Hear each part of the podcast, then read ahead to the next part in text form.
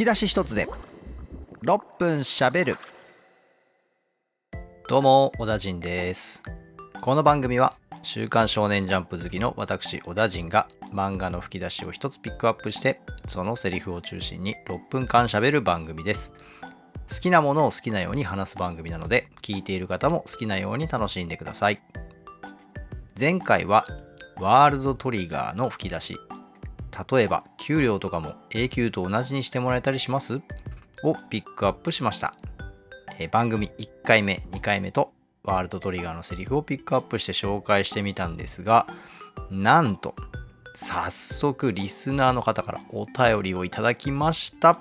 パチパチパチイエイエイエイパフパフドンドンドンちょっとね S 古臭い古臭い SE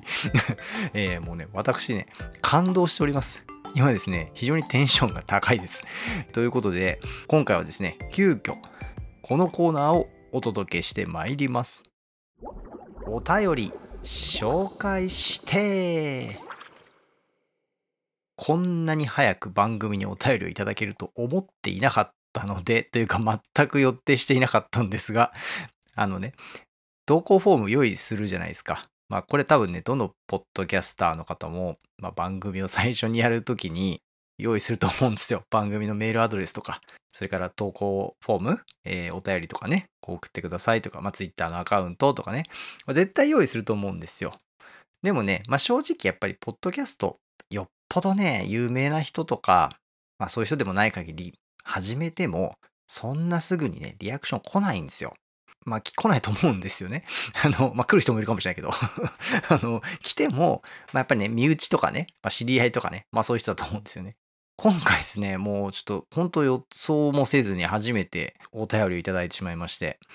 ちょっとこれはね、もう寝かせずに、あの、新鮮なうちに、鮮度の高いうちにこれ紹介しないわけにはいかないということで、急遽お届けいたします。えー早速行ってみましょう。えーお便りを送っていただいたのは、ひらめカレイさんです。ありがとうございます。じゃあちょっと読ませてもらいます。第1回のワールドトリガー立川のセリフ会、楽しくまた熱い思いに共感しながら聞いてました。お世辞ではなく、本当に同じことを思っていたので、聞いていて驚いてしまいました。自分も最初にこのセリフを読んだとき、それを言っちゃいますか？と思ったので、強く印象に残っています。また、それを言うだけでなく、その後のフォローもできる部分に、冷静さだけでなく、熱い気持ちを持つ立川の人間味があって良いなぁとも思っていました。フィクションとして描きながらも現実と離れすぎないような考え方が描かれているのもワールドトリガーの面白さかなと思います。持たざるメガネという部分ではワンピースのシャボンディ以前のウソップにも近いのかなと思います。ルフィやゾロといった超人離れしている人たちに対して力の差を感じながらも努力して追いつこうとする姿に自分の心をつかまれていました。取り留めのない文章になってしまいましたが、これからもワンバブル6ミニッツ楽しみにしています。えーということで、ひらめカレイさん、ありがとうございます。パチパチパチパチ。いや、まあ本当嬉しいですね。あの、何が嬉しいってね。あの、このワールドトリガーがお好きで、まあ、推しのポイントが被っていたというね。まあ多分ね、そこももちろん嬉しいんですよ。でもね、何よりね、このテンション上がっ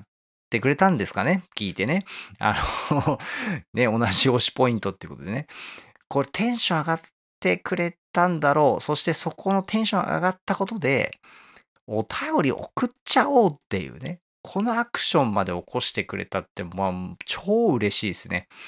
あの、私、ラジオのヘビーリスナーなんですね。あの、オールナイトニッポンとかね、もうずっと聞いてるんですけど、あの、はがきとかメールって送らないんですよ。リスナーなんですけどね。あの、いわゆる聞く専門でやってるんですよ。で、あの、まあ、昔ね、東京 FM でやってた、あの、赤坂康彦さんのミリオンナイツっていうのにファックスを送って、一回だけあの、リクエスト採用されて、あの、ステッカーもらったことがあるんですけど、でもほんとそのくらい、ほんとそのくらいですね。あの、それ以降ね、もう全然、あの、はがきとかメールとか、まあ、ファックスもですけど、送らないで、もう本当に聞いて楽しむだけですね、なんですよ。まあ、それでもずっとね、何十年も聞き続けてるわけなんですけど、まあ、今もね、あの、オールナイトニッポンは毎週、1週間なんで5番組ぐらい聞いてるんですけど、聞きすぎって話もありますけどね、あの、メール送ってはいないんですよ。全然ね、そういう意味で言うと聞いて楽しむだけってありだと思うんですよね。おそらく、どうですかね。まあ、ラジオとか、ポッドキャストとか、まあ、音声コンテンツ聞いてる人の多くの方が聞くだけの楽しみなんじゃないかなと思うんですよね。あのもちろんあのツイッターとかでね、つぶやいたりとか、そういうね、あの番組に何か送るってことをせずとも、なんかこう発信してくださったりね、感想をつぶやいてる方とかもね、いたりはすると思うんですけど、あえて番組にメールするとかね、お便りを送るとかってね、結構ハードル高いんじゃないかなと思うんですよ。ポッドキャストもね、やっぱりこう静かにこっそり聞いてくれてるみたいなね、方があの多いんじゃないかなと思っていて、まあ全然それでいいんですよ。本当僕もそういうタイプなので、全然それでいいんですよ。にもかかわらずですよ。そういうでもいいにもかかわらず、番組初回放送を聞いてお便りを送ってくれたってね、もう、ひらめカレーさん、あんた最高だよ。どういう立場から言ってんのかわかんなくなってきたけど、いやもう本当にそのぐらい興奮してますね。あの、ちょっと今ね、あの、夜遅い時間にあの家で収録してるんで、あんまり興奮して大きな声出すと、お父さん何してんの？みたいに言われちゃうんでね、ちょっとあの、抑えめに行きますけれども、ちょっとね、お便りの内容に戻りたいと思います。あの、まずね、あの、立川のね、セリフ、それ言っちゃいますか？ってね、思いますよね、ほんとね。立川っていうね、A 級1位の、まあ本当一番そのボーダーというね、ワールドトリガーの作品の中に出てくるそのボーダーという組織の中では一番強いというね、まあ、ランク1位のキャラクターというね、えー、その強さっていうのはまあそれだけでも伝わるんですけど、キャラクターとしてね、その人はどんな人なのかみたいなのって、なかなかね、その、ただ強いみたいなね、ランク1みたいなだけで伝わってこないわけなんですけど、やっぱこういうね、セリフ一つでね、ほんとね、なんか見えてくるものがありますよね。放送のね、2回目、エピソードの2回目でね、紹介した、あの、ウルティマのセリフもそうなんですけど、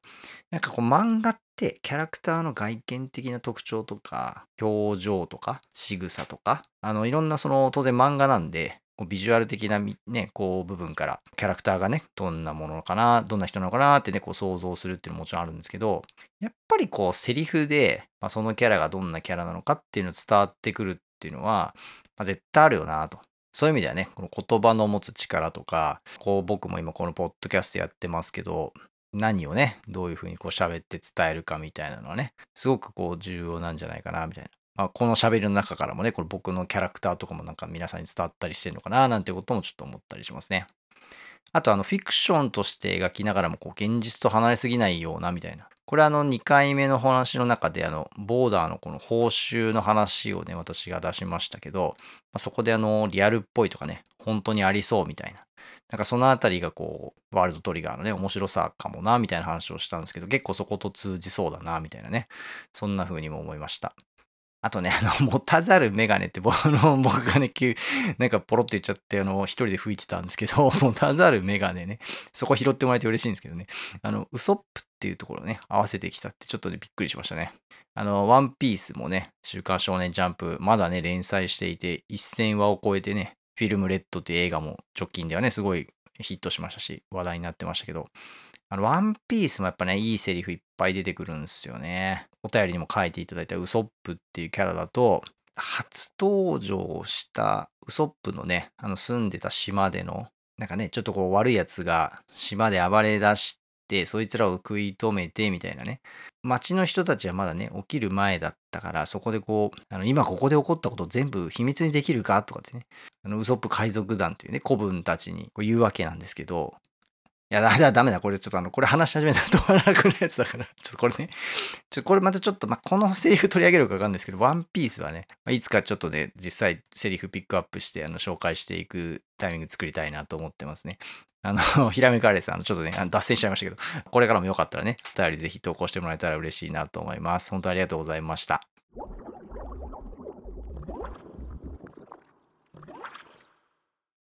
えー、さらにですね、実はあのお便り以外にも Twitter でもちょっとコメントをいただきましたので紹介したいと思います。トムさんから、えー、コメントいただきました。ありがとうございます。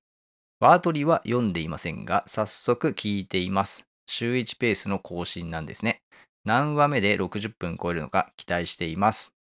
ということでコメントありがとうございます。トムさん、ワートリを読んでないのに1回目聞いてくださったということで、あの本当にありがたいですね。ワートリまだまだね、こうピックアップしたいセリフがあって、僕としては最初10回分ぐらいね、ワートリで行こうかなって思ったんですよ。まあ、なんならね、あの、ワートリだけのポッドキャストやろうかなって思ってたぐらい、結構ワートリはね、あの、まあ、今連載してる作品の中ではすごく好きな作品なんで、まだまだね、ほんと紹介したいなと思ってたんですけど、やっぱそうですよね。ワートリ読んでない人もね、いらっしゃるので、まあ、せっかく今回あの、あえてワートリの番組じゃなくて、あの、どんな漫画の話もできるように、セリフとかね、吹き出しっていうところに着目点を置いて番組にしたので、やっぱちょっとね、いろんな作品を一巡紹介していく方向に舵を切ろうかなと、トムさんのね、コメントをいただいて思いました。あの、僕がね、どんな漫画作品を好きでこれまで見てきたのかみたいなことを、まあ、いろんな作品をこう順番に紹介していくことで、まあ、それこそ僕がどんなね、人なのかみたいなこととか知っていただくことにもなると思いますし、まあ、皆さんがね、やっぱり自分の読んだことのあるあの漫画が出てくると、あのそこだけね、こうエピソードをつまみ食いして聞くみたいなこともあのしていただけると思うので、ポッドキャストのいいとこってそういうとこだと思うんですよね。こう毎回必ず聞くっていうね、習慣としてあの番組を楽しむのももちろんいいなと思うんですけど、聞きたい回だけ聞くみたいなね、あのそういう聞き方が気軽にできるっていうのは本当にこのポッドキャストのいいとこなんじゃないかなと思うので、次回からいろんな作品を順番にこう紹介していくっていうね、そんなスタイルでやっていこうかなと思います。僕あの、週刊少年ジャンプをね、もう30年ぐらいずっと読んでいるので、どうしてもジャンプ系が多くなるかなと思います。あの、ジャンプ派の人はね、どれか読んだことある作品がね、いつか来るんじゃないかと思いますので、ぜひお楽しみにしていただけたらなと思います。あの、ジャンプ以外もね、読んでなくはないので、紹介するものも出てくると思いますが、逆にあの、こう、ジャンプ以外の作品はですね、私よりも皆さんの方が詳しいかもしれないので、よかったらですね、このセリフとかこの作品取り上げてみてくださいみたいな、えー、教えていただけるととても嬉しいです。配信のペースなんですが、今はちょうどゴールデンウィーク中なこともあって、お休み中にいろいろこう、ポッドキャスト配信になれるために収録して、編集して、配信してってね、ちょっとこう短いスパンでやってみているんですけど、さすがにね、仕事しながら毎日のようにやるのは難しいので、ちょっとね、週1ペースぐらいで配信していこうかなというふうに考えています。何曜日に配信するといいのかなみたいなのね、ちょっとあんまり考えてないですけど、まあ、週刊少年ジャンプと合わせて月曜日みたいなね、あの 別に合わせる必要もないかもしれないんですけど、配信週1でやっていこうと思ってますので、皆さんもよろしくお願いします。あの、60本超えの期待っていうね、あの、なんかちょっと意味深な期待を抱かれてしまってますが、実はあの、トムさんはですね、私がやっているもう一つのポッドキャスト、キャストアレディオ大の大冒険を語るこれを聞いてくださっているリスナーさんでもあって、今回このソロのポッドキャストも聞いてくださったのかなと思います。まあなんならね、ぜひ聞いてくださいって私がね、あの、リスナーの 皆さんにも紹介したのもあったので、おそらくそれで聞いてくださったんだと思います。本当にありがとうございます。あの、トムさん非常にたくさんポッドキャストを聞いてる方なので、まあ、そんな方にね、こう数あるポッドキャストの中から、あの、この番組も選んで聞いていただけて、まあ、本当に嬉しいなというふうに思います。今ね、言ったキャストアレディオという番組は2020年の10月から放送を開始したダイの大冒険というあの漫画の再アニメ化ということで、2020年10月からですね、放送されていったそのアニメを見て、そのアニメの感想を私ともう一人の相方のまさきさんと2人で喋ってるという番組です。あの、実はもうね、あの再アニメ化のその放送回は100話で完結をしているので、まあ、今はね、毎週のようには放送してないで、4ヶ月に1回ぐらい番外編のコミックスが出るたびにちょっと放送するみたいなペースになってますが、あの、まだね、続けている番組ではあるんですけど、あの、大の大冒険のことだけを喋るっていう、非常にポッドキャスト界でもニッチな番組で、まあ、それだけじゃなく、さらにあの、アニメは30分しかないんですけど、30分のアニメの感想を2時間喋るっていうね、あの とんでもない長尺番組で、あの、それこそオールナイトニッポンが2時間ですけど、あの、オールナイトニッポンと同じように毎週2時間喋るみたいなのを 2年続けるっていうね、もうパーソナリティやってんのかぐらいの感じだったんですけど、あの、本当にあの、ダイの大冒険が好きな人しか聞いてない番組というか、好きな人しか聞いても意味わかんない番組をやっていました。このの番組をね、今聞いてくださってる方で、ダイの大冒険をもしね、好きな方がいらっしゃったらよかったらキャストアレディオの方も聞いてみてもらえたらと思ってます。あの、二人で喋ってると簡単にね、2時間くらいいっちゃうんですよ。でもさすがにね、この一人喋りで 60分超えることはないだろうなと思ってるんですけど、あの、まあ、この番組あの、吹き出し一つで6分喋るって言いながら、あの、すでにあの、2回目は30分近く喋ってるのでえー、もしかしたらね、どっかのタイミングでね、あの、私が盛り上がっちゃって60分超えるってことが出てくるかもしれませんが、まあ、一人喋りで60分はね、いや、喋れるとは思うんですけど、聞いてる方がね、皆さんきついでしょ。一人喋り1時間とかね。ありえないと思うので、長くても30分ぐらいでね、収めておけるようにしようかなと思ってます。あの、トムさんね、よかったら、あの、ピックアップしてほしい作品のリクエスト、あの、あれば、ぜひお待ちしたいなと思います。えー、トムさんね、聞いていただいてありがとうございます。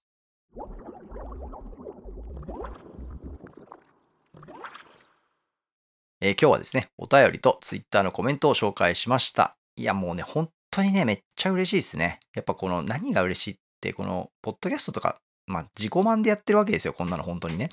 自分が好きな 漫画のことをね、好きなように喋るだけなんでね。もう本当自己満の世界でやってるんで、正直まあね、こう、配信した後に、こう、何人見てくれてるかな、きあ、見て、あ、こ何人見、見てないですね。ポッドキャストなんでね、何人聞いてくれてるかなとか、まあ、登録してくれた人がね、何人いるかなとかって、こう、そういうのが全部わかるんですよね。でも、そういうの見てるとね、一喜一憂しちゃうとね、続けらんなくなっちゃうんで、本当のただ好きなことを好きなように喋るだけ。まあ結果はね、あの別に気にしないということで、そういうスタンスで僕はやってるんですけど、まあラジオのヘビーリスナーって話をさっきしたんですけど、まラジオ聞いてて面白いのってま、パーソナリティとリスナーとの掛け合いとか、こう、そこに生まれてくる関係性みたいなもの、ここがね、やっぱ僕はすごく面白いなと思っていて、あのいわゆるテレビとか芸能の世界で活躍している、まあ、ラジオのそのパーソナリティの方々と、なんかラジオの時間だけは、一般ピーポーである自分たちと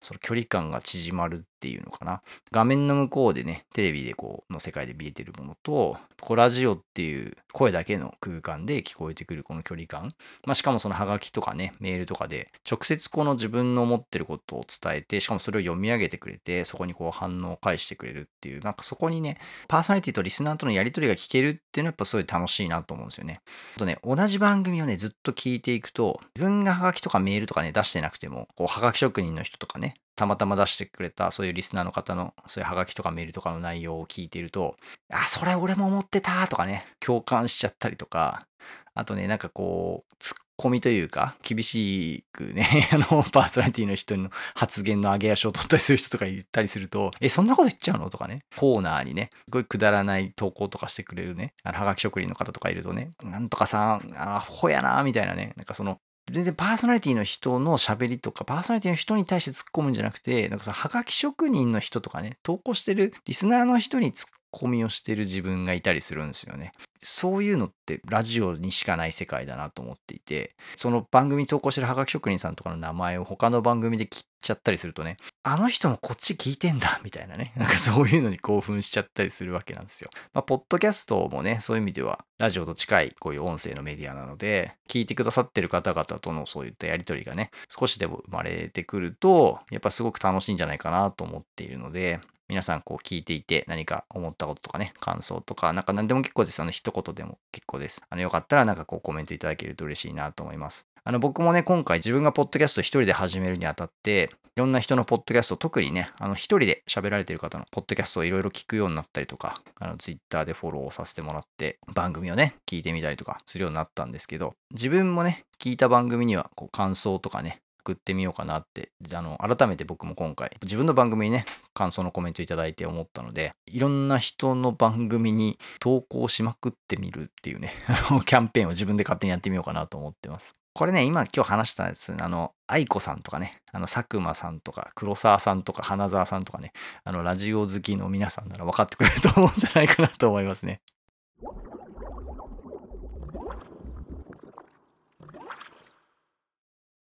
え、吹き出し一つで6分喋るいかがでしたでしょうか、え、何はともあれね、とりあえずこの番組のフォロー、お気に入り登録、ぜひよろしくお願いします。実はね、前回の収録時に面白かったら番組のフォロー、お気に入り登録って収録した時に言ってたんですけど、編集でカットしました。エピソード1の時には実は面白かったらって言ってるんですけど、これね、あの、なんでカットしたかっていうと、素人のポッドキャストなんでね、そんなね、毎回爆笑かっさらえるわけないんですよ。あの、自分で言うのもなんですけど、あの、プロがやってるわけじゃないんでね。ぜひね、とりあえずフォローして、お気に入り登録して、ながら聞きで結構です。何かしながらぜひね、聞いていただきて、ちょっと面白かったな、くすって笑っていただけるチャンスがね、あの何回かあれば、もうほんとそれで十分かなと思います。えー、ぜひあの、レビューのコメントとか、SNS でのシェアなども歓迎しております。えー、それから、紹介してほしいセリフのある人、普通のお便りを送っていただける人、ぜひ番組の概要欄に書いてあるリンクから投稿フォームにアクセスしてお送りください。私が読んだことない作品のね、え紹介が来た場合には読んでから紹介しようと思いますので少しお時間をいただくかもしれません。よろしくお願いします。え今回も最後まで聞いてくださってありがとうございます。次回の配信でお会いしましょう。